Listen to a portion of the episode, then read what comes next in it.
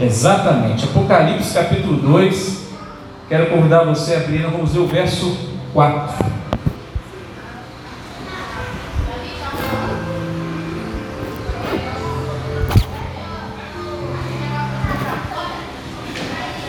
Quem encontrou, diga amém?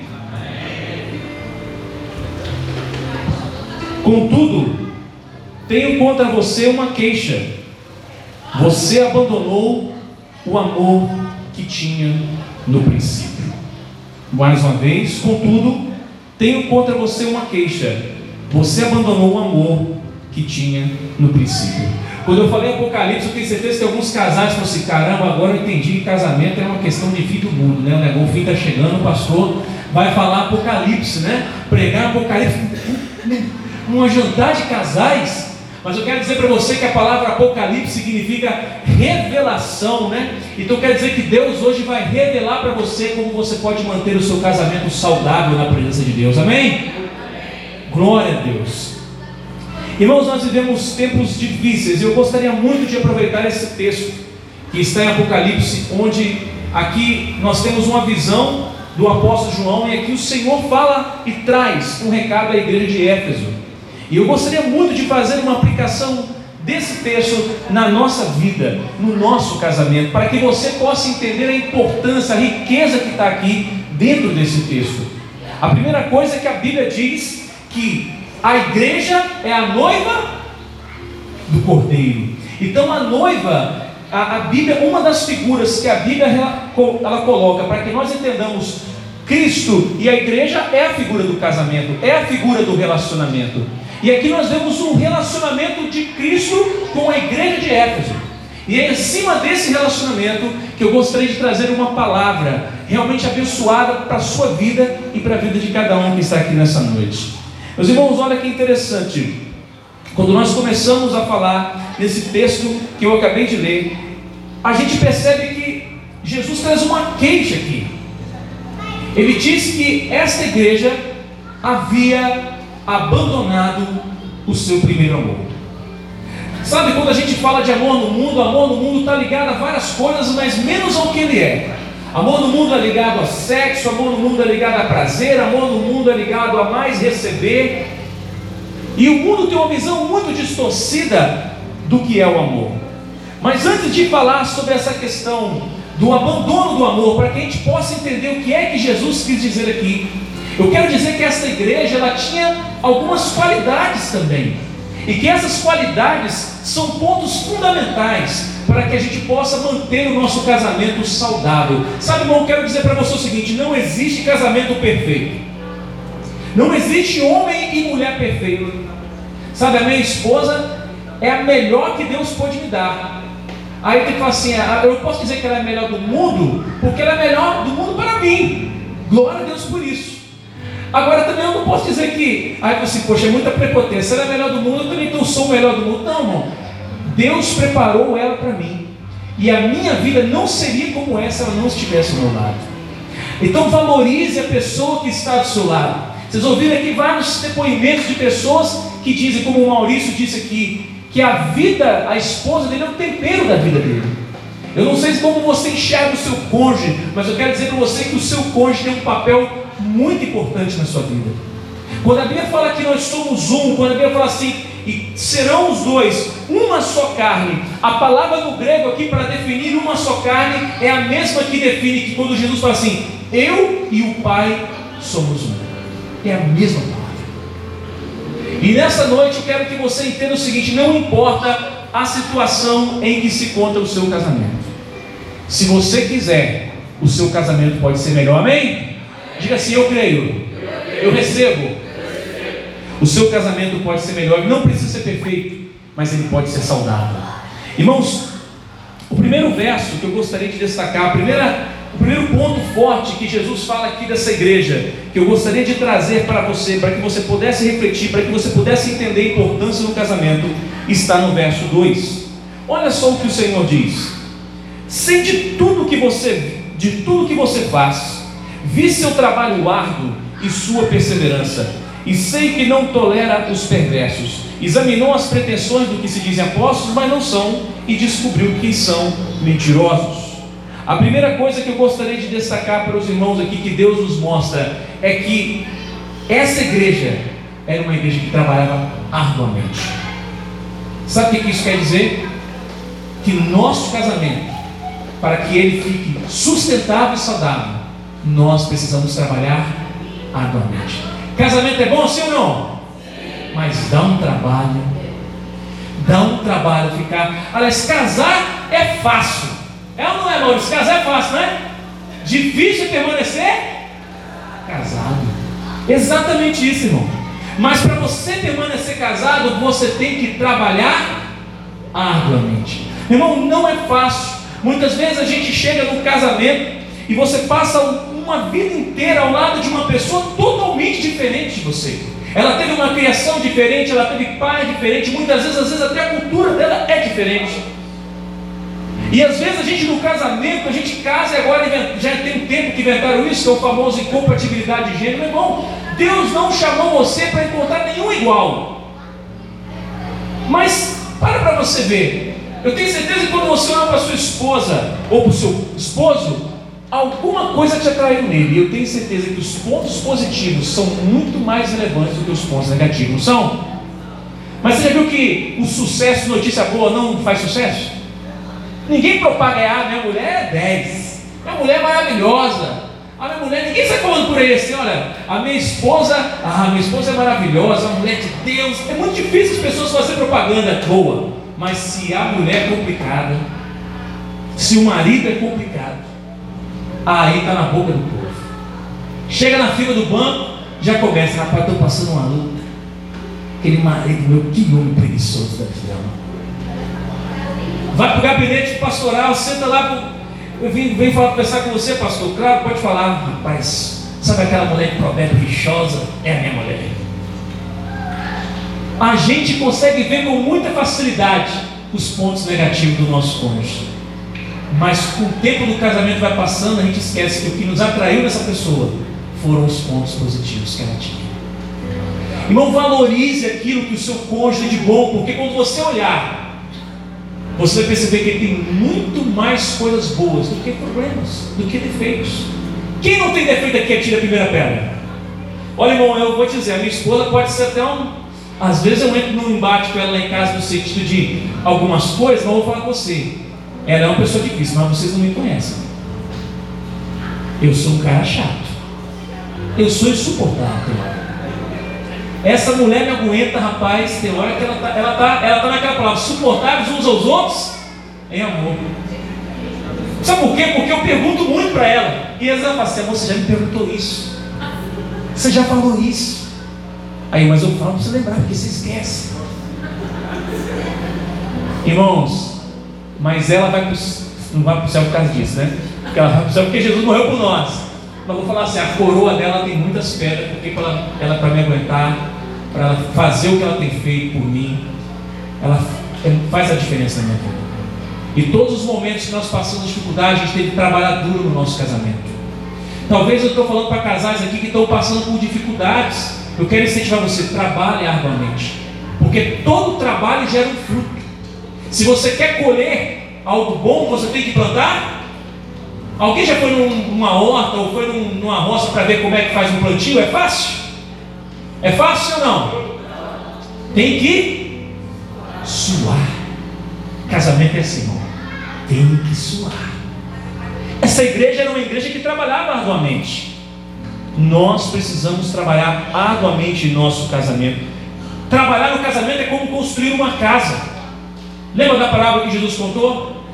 Você tem que construir um fundamento. Você pode construir sobre areia. Tem muito casamento que acaba porque é construído sobre areia. Mas se você quiser, vai ter que trabalhar duro construindo o seu casamento sobre uma rocha. Isso não é fácil, não. dá um trabalho. Mas sabe o que é bom? No final, quando vem a tempestade, seu casamento continua de pé. Tem, um, tem uma outra coisa que esse verso também fala, que nós precisamos atentar ele fala que nós precisamos ter prudência com as pessoas que se aproximam de nós. A igreja de Éfeso aqui diz que era uma igreja que ela experimentava os apóstolos. Os caras que se diziam apóstolos não eram, e eram falsos apóstolos, eles eram mentirosos.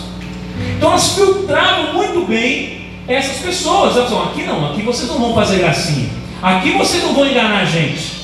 Você sabia que tem muita gente com problema no casamento? Porque não tem essa postura de ter prudência com as pessoas que entram na sua casa, no seu relacionamento? O que essa igreja fazia era filtrar as pessoas que estavam entrando ali na igreja. Você e eu precisamos filtrar as pessoas que nós trazemos para o nosso casamento, para o nosso relacionamento. Quem é que anda com você? Você anda com quem? Quem são as pessoas que você desabafa no seu coração? Ou você fala para qualquer um que acontece no seu relacionamento conjugal? Não cometa esse erro. Não cometa esse erro. Irmãos, não falar para ninguém está errado, mas falar para todo mundo também está. Agora há pouco eu falava que a minha esposa estava ouvindo uma mensagem e ele falava exatamente isso, o pastor falava isso, que você tem que tomar cuidado, ser seleto. E às vezes a gente não faz isso, irmão. Às vezes a gente, a gente tem vontade de falar para todo mundo os nossos problemas, mas deixa eu dizer para você. A Bíblia fala que quando a gente tem um problema, a gente leva para quem pode resolver. Quem é que pode resolver o problema do seu casamento? É o Senhor Jesus. E diz: entra no teu quarto e fecha. Aí a irmã Patrícia muito bem: já orou com o seu cônjuge hoje? Irmãos, nós precisamos tomar cuidado com as pessoas que entram na nossa vida. Tem gente que entra na vida da gente só para trazer discórdia.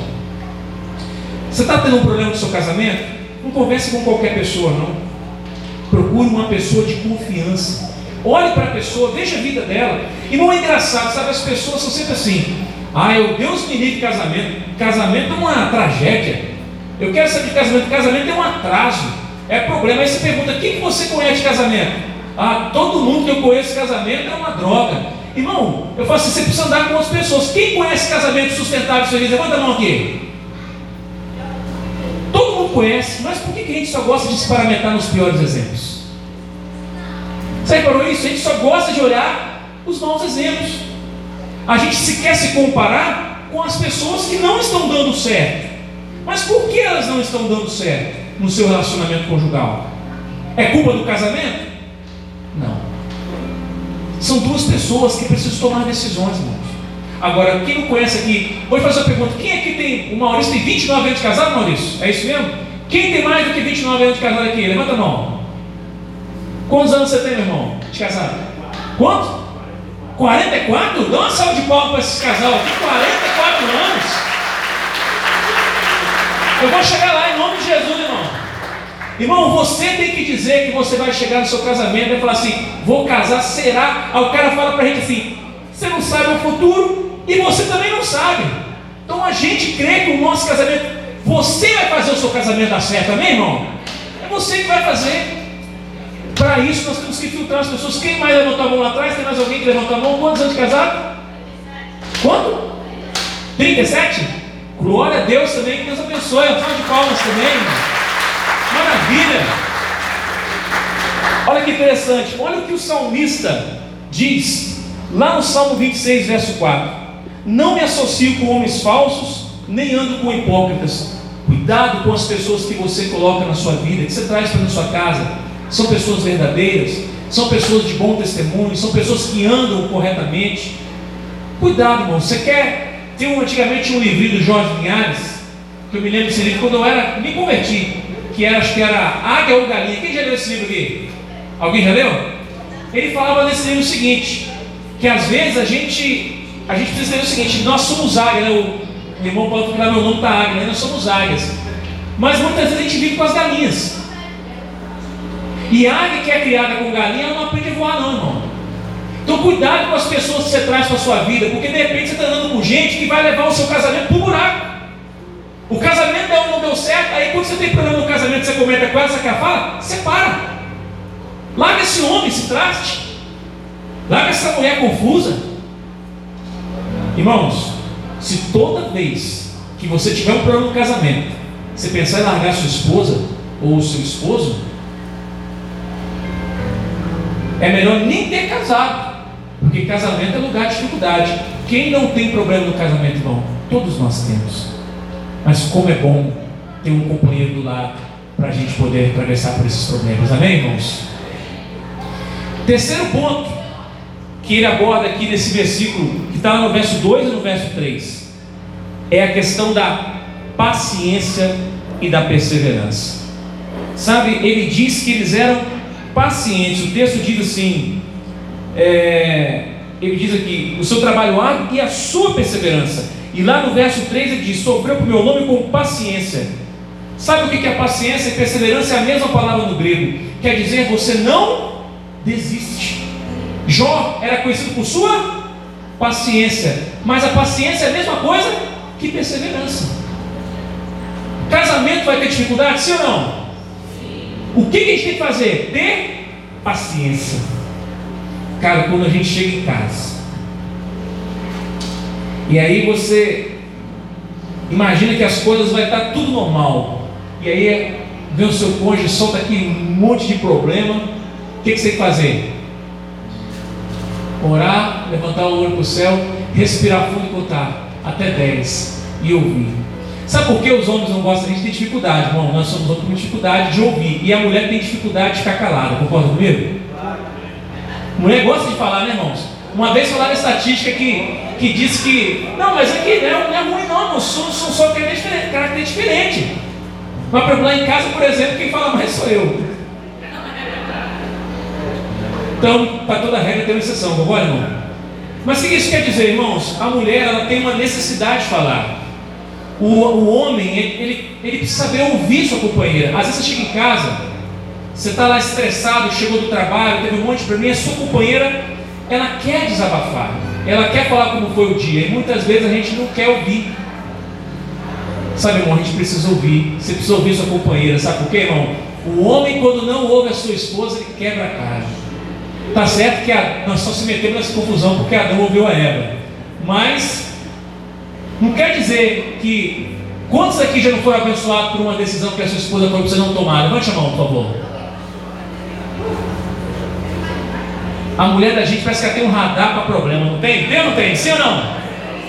É lógico que ela tem um radar para problema. Muitas vezes ela mesmo cria. É brincadeira, irmãozinho, tá bom? É brincadeira. Irmãos, quantas decisões eu deixei de tomar decisões erradas, porque a minha esposa falou, amor, não vai por esse caminho, olha, esse caminho pode ser assim sensato. E às vezes a gente passa por problema de a gente não ter paciência para ouvir. Tem uma coisa que nós temos que ter no casamento, é paciência para ouvir.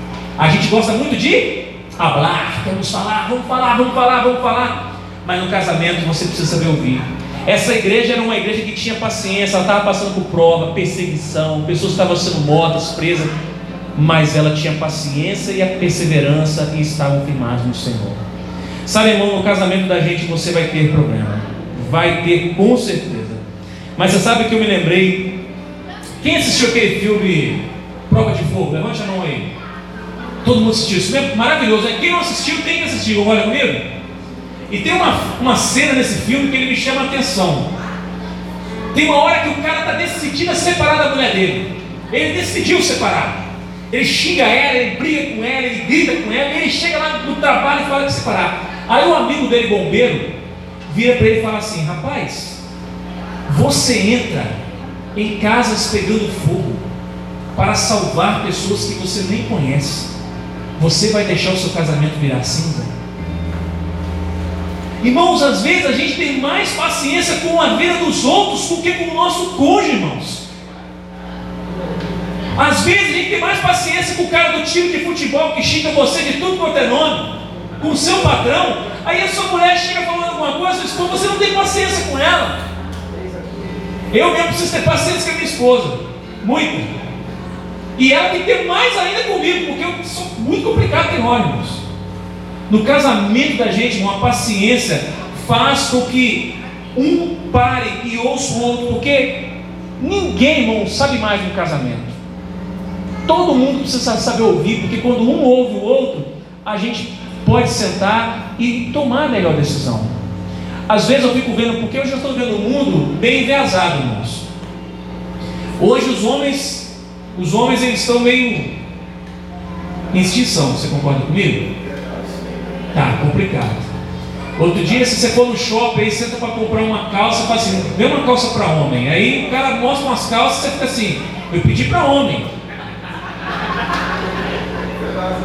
Né? É aquela calça, qual é? É aquela calça que parece que é aquele. Já, já viu aquele café a vácuo, aquela carne a vácuo? É aquela calça ali que o cara te mostra. Eu não sei nem como é que o cara consegue colocar aquela calça, não. Eu fico pensando e o conforto. Aí o cara te mostra aqui. Então, o, o mundo, irmão, deixa eu dizer duas coisas que estão acontecendo no mundo hoje. Porque, homens, o mundo está lutando para afeminar os homens. E o mundo está lutando para masculinizar as mulheres. Não sei se você está percebendo isso. Mas é isso que está acontecendo. E muitas vezes os problemas surgem no nosso casamento por que isso? Deixa eu dizer para você, um homem, apesar dele ter o papel de cabeça do lar, não quer dizer que ele é melhor, só quer dizer que ele está numa posição diferente. E a mulher, ela está numa posição de auxiliadora, não quer dizer que ela é inferior, até porque a Bíblia quando fala que a mulher deve ser submissa ao seu marido, quer dizer que ela deve estar sob a mesma missão. Submissão quer dizer isso, sob a mesma missão.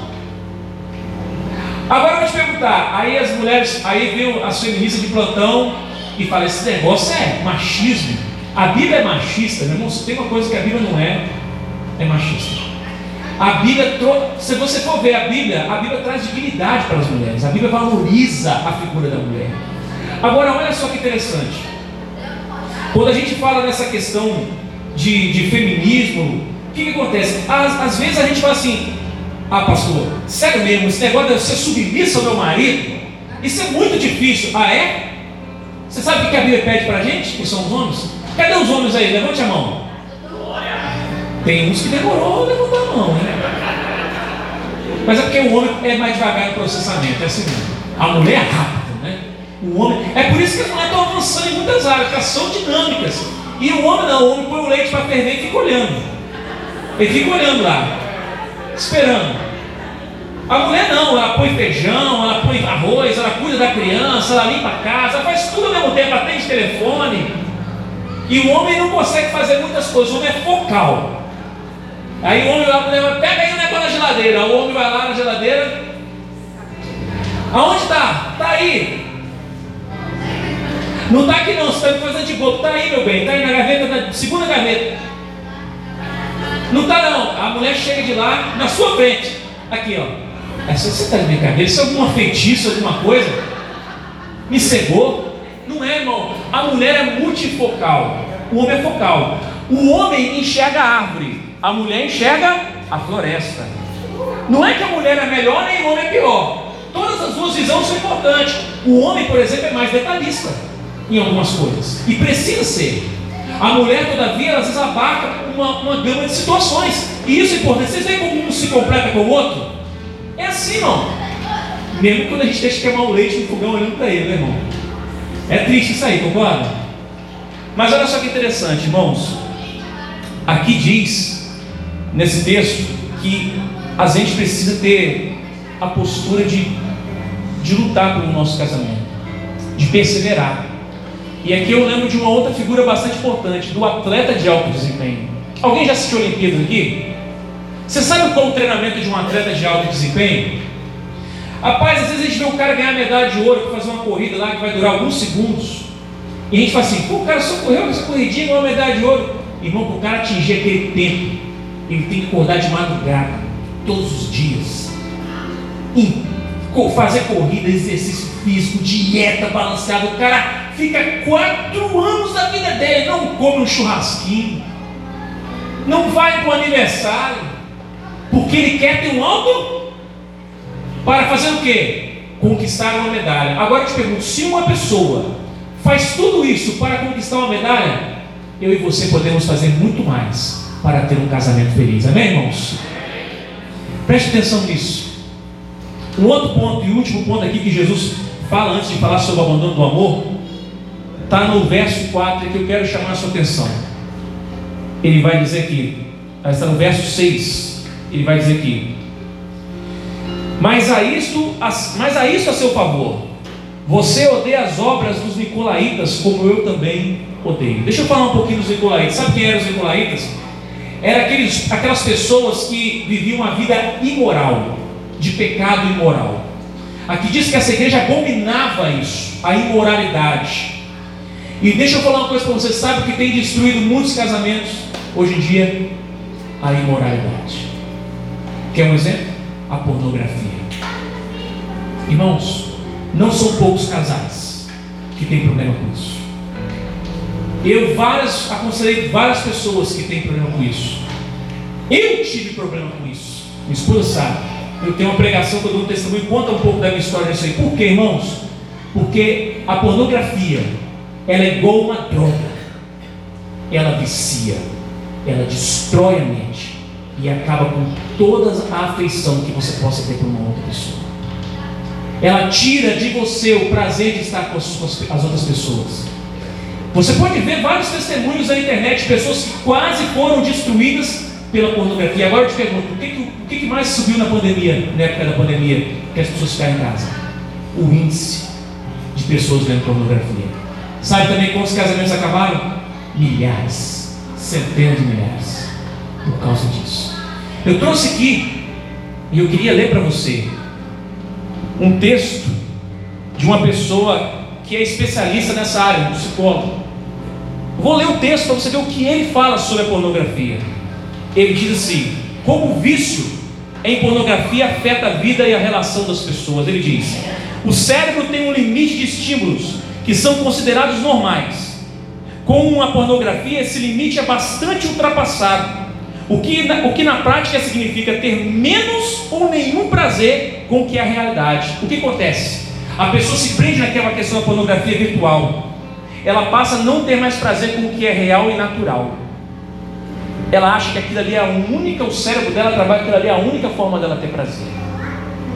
E paz, irmão, tem irmãos que traz isso para dentro do seu casamento. Se você faz isso, irmão, acabe hoje, porque isso vai destruir a sua família. Já está destruindo. Olha o que ele diz. Algumas pessoas começam a substituir o sexo Outras tentam trazer a pornografia para a vida real e se frustram. E até relacionamentos acabam por isso. O vício em pornografia é algo sério e as consequências são graves para o psicológico de quem tem. Mas infelizmente, as pessoas só o entendem quando está em estágio avançado. Deixa eu dizer uma coisa para você, talvez que está passando por esse problema. Existe esperança e solução para você. Eu passei por isso. Eu posso dizer para você que você pode sair disso. Eu não sei aqui, mas eu quero dizer, se você está tendo um problema com isso no seu casamento, procure o seu pastor. Procure a pastor, isso, converse com ele.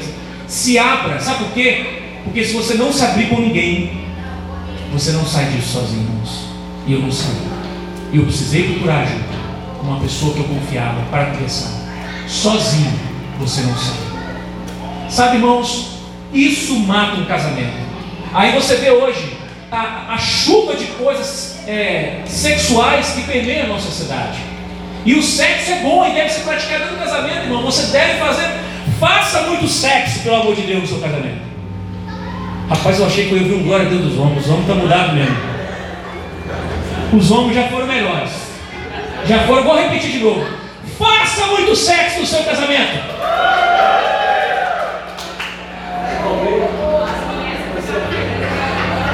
Pastor, você tá, vai ter trabalho aqui, viu? Bota esses homens no eixo aqui, tá? Pode ser melhor. Irmãos, o sexo é uma bênção para ser desfrutado no casamento. E a sua esposa e o seu esposo, a Bíblia fala que Deus criou esse momento para você desfrutar no leito. A Bíblia fala que seja um leito sem mácula, sem mancha. Você está com a pessoa que você ama, não tem preço não é uma mulher. Aí sabe o que acontece com a pornografia? A pessoa olha aquela, aquilo que está ali, ela visualiza que aquilo é algo real. Irmão, aquilo não é um algo real, aquilo é uma performance para quem está assistindo. Aí a pessoa começa a criar aquilo na cabeça dela. Sabe o que vai gerar no coração dessa pessoa? Frustração, dependência, insatisfação com seu cônjuge. Aí daqui a pouco o cara quer trocar o cônjuge porque a minha mulher não me satisfaz.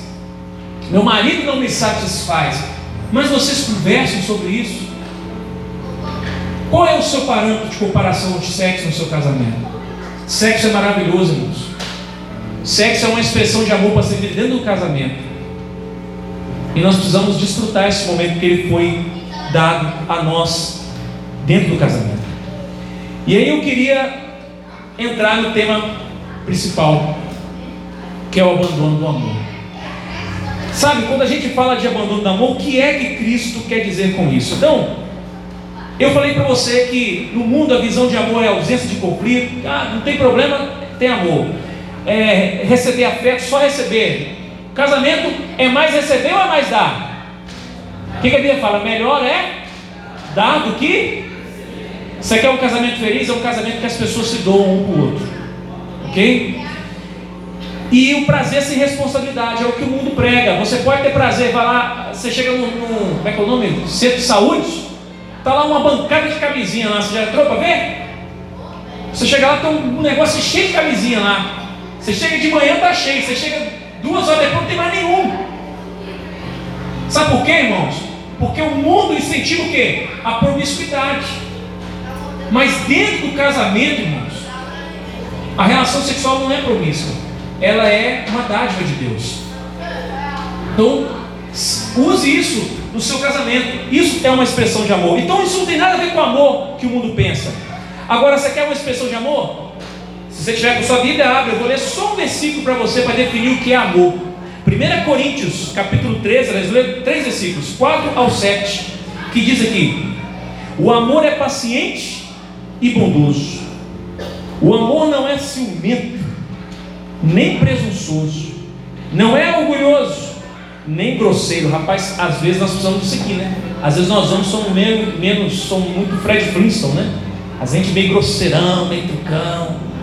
Tem uns caras assim mais educados, né? Eu sou um cara meio mais, às vezes, meio truco nisso aí, eu preciso melhorar. Sabe? Eu sou meio chucrão nessa parte. Mas a gente precisa melhorar. Olha o que diz o próximo, o próximo versículo, a próxima frase. Não exige que as coisas sejam a sua maneira. O amor não exige. Eu não posso exigir que a minha esposa faça as coisas do meu, nem o meu cônjuge faça as coisas do meu jeito. É o contrário. Eu faço as coisas do jeito que ela ama, porque eu a amo. Se eu amo a minha esposa, ela vai ter dificuldade de me amar? Sim ou não? Não vai ter. Aí eu falei dos homens, né? As pessoas lembram sempre disso. A mulher tem que ser submissa ao homem. E o homem? A Bíblia fala que nós temos que amar a nossa esposa como Cristo amou a e assim mesmo se entregou por ela. A quem é que Deus está pedindo mais, irmãos? O que, que, é mais difícil? Fala para mim. Agora eu pergunto: para um homem que, que dá vida pela esposa, é difícil a mulher se submissa a esse homem? Sim ou não? Então, maridos, vamos amar a nossa esposa como Cristo amou a igreja. Mulheres, seja submisso ao seu marido e o casamento vai ser saudável. Mas ele continua, ele fala: o amor não é irritável, nem rancoroso, não se alegra com a injustiça, mas sim com a verdade. O amor nunca desiste ou a perseverança, nunca perde a fé, sempre tem esperança e sempre se mantém firme. Paulo sabia que está falando aqui sobre amor. Agora eu queria que você pensasse numa coisa para me passar sobre o abandono do amor. Vocês perceberam que Jesus acusa essa igreja de ter abandonado o primeiro amor, correto? Mas você percebeu que tem algumas características do amor na igreja? A perseverança, a paciência, porque isso, o amor é paciente, o amor é perseverante. Então, peraí. Então, de que é que Jesus estava falando quando ele falou de amor? Ele estava falando de comportamento? Ele estava falando de atitude? Ele estava falando de ação? De que, ele estava falando? O texto aqui, meu irmão, ele traz uma profundidade muito maior. Não é o que Jesus está se queixando daquela igreja. Não é que a igreja não fazia, era como ela fazia, era a motivação com que ela fazia. Quando ele fala que aquela igreja perdeu o primeiro amor, ele quer dizer o seguinte: eles são pacientes, eles são perseverantes, mas falta intensidade. E no amor nós precisamos ter intensidade. Sem intensidade, o relacionamento esfria. Sem intensidade, o casamento vai à bancarrota. A gente precisa fazer umas loucuras, às vezes, comprar uma rosa, fazer um negócio doido, vai para a praça, dá um grito lá falando que você ama a sua esposa. Intensidade. Chega a esposa em casa, prepara, sabe, marido? Lava aquele banheiro bem lavadinho. as louças bem lavadinhas, passa, passa o aspirador na casa, passa o pano na casa. Deus está falando, Deus está falando. Passa tudo. Porque quando você passar tudo e a mulher chegar em casa, acredite, você será o maior beneficiário disso Você vai ser beneficiado por isso. Rapaz, a minha esposa, esse dia eu mandei um, um emoticons. Mandei um emoticons para de uma rosinha, um beijinho e ela de noite. Ai, hoje, você está tão romântico. Olha, irmão. Rolou até uma festa. Irmãos, o amor começa no café da manhã, no beijo, no tratamento de manhã, na maneira que você trata o seu cônjuge. Começa ali, irmãos. Intensidade no relacionamento é isso. Jesus está fazendo o seguinte: olha, vocês fazem, mas não adianta fazer, é necessário fazer com, com intenção, com motivação, com vontade. Às vezes a gente não faz as coisas com vontade, a gente faz para prestar conta que está fazendo. Tem gente que está casado e fala assim: eu estou casado há 50 anos e nada muda no meu casamento. E você vai olhar um infeliz, não, não tem intensidade no relacionamento dele. E ainda fala assim: tem 50 anos de experiência. Aí você tem um só que repetiu 49 vezes. Aliás, até às vezes, irmão, vamos, agora é o momento flashback. Lembra quando você viu a sua esposa a primeira vez? O que você pensou? Lembra você, mulher, quando você viu aquele, esse seu marido aí naquela época que ele tinha cabelo ainda? Aquela época que você olhava para ele assim, ó, aqui ó, os 300 de Esparta aqui, ó. Tanquinhos, 300 de Esparta. Você olhava para ele e falava assim, meu sonho. Fala sério. Aí você casou. Aí a primeira lua de mel, a primeira noite, irmão, igual essa mulher podemos falar, que a nossa primeira, noite, nossa primeira lua de mel, a primeira noite nossa, o chalé pegou fogo? Pegou ou pegou? Pegou, irmão? Mas aí é outra história que eu vou contar para vocês que pegou fogo mesmo. Pegou fogo mesmo. Então, irmãos, para a gente finalizar, depois dessa história, é verídica, tá, irmão? Minha esposa aqui não me deixa mentir, é verídica essa história. Para não para finalizar, eu queria dizer o seguinte: não adianta você apenas fazer, é necessário amar, colocar amor naquilo que você faz, fazer com intensidade. Jesus, lá em Mateus capítulo 7, no verso 22 e 23, ele fala uma coisa muito dura para as pessoas. As pessoas dizem assim, no final daquele grande dia, no dia do juízo, muitos me dirão: Senhor, Senhor, não profetizamos em teu nome? Não expulsamos demônios em teu nome, não realizamos muitos milagres em teu nome, eu, porém, responderei, disse Jesus: Nunca os conheci, afastem de mim vocês que praticam a iniquidade. A iniquidade, a Bíblia fala que por se multiplicar a iniquidade, o que vai acontecer? O amor de muitos se esfriará. Sabe o que quer dizer isso, irmãos? Não é o tanto, não é o que você faz, mas é a motivação, é a intensidade com que você faz. Você pode dar uma rosa para sua esposa. Se for com todo o amor do seu coração, você está dando grande coisa. Se você não puder levar ela restaurante top das galáxias, vai levar no cachorro quente do Luizinho ali, na padaria do Maurício, por aí. Se for com amor, irmão, com intensidade, amém. Ela vai receber. As mulheres gostam não gostam? Nós é que achamos que tem que ser uma coisa mirabolante. Mulher não liga para isso, irmãos. Mulher só quer atenção, afeto. E aí eu finalizo para dizer o seguinte: tem uma solução. Se seu casamento está passando por isso, irmão, tá, você, tem, é um cara que trabalha, você é um cara que faz esforço, você é uma pessoa perseverante, mas está faltando intensidade, a Bíblia traz a solução no mesmo texto, no verso 5. E lá vai dizer o seguinte: veja onde você caiu. A solução, avalie a sua postura e o seu comportamento. Dá uma avaliada como é que está o seu casamento, dá uma avaliada o que, que você está fazendo. Como é que está a resposta? Está legal o casamento? Não está? A gente tem que fazer isso de vez em quando, irmão. Sentar e conversar. Como é que fala? Discutir a relação. Tem que fazer. Segundo, arrepende-te. Ou seja, mude a direção enquanto você pode. Muda a direção. O seu casamento para ser bom só depende de quem, irmãos? Baixe no peito assim, depende de mim. Diga assim, só depende de. O seu casamento para ser bom só depende de você. E o último, irmãos. E volte a praticar as obras que no início praticava, ou seja, ame com intensidade. Eu queria finalizar essa palavra com uma oração. Eu queria convidar os casais a ficar de pé. Na frente, vem cá, meu amor, por favor. Fique, fique de frente para o seu cônjuge aí. Queria pedir perdão se eu extrapolei o horário, viu, pastor? Viu, Maurício? Me perdoa se eu extrapolei um pouquinho o horário. Quero agradecer já a oportunidade. Tá bom?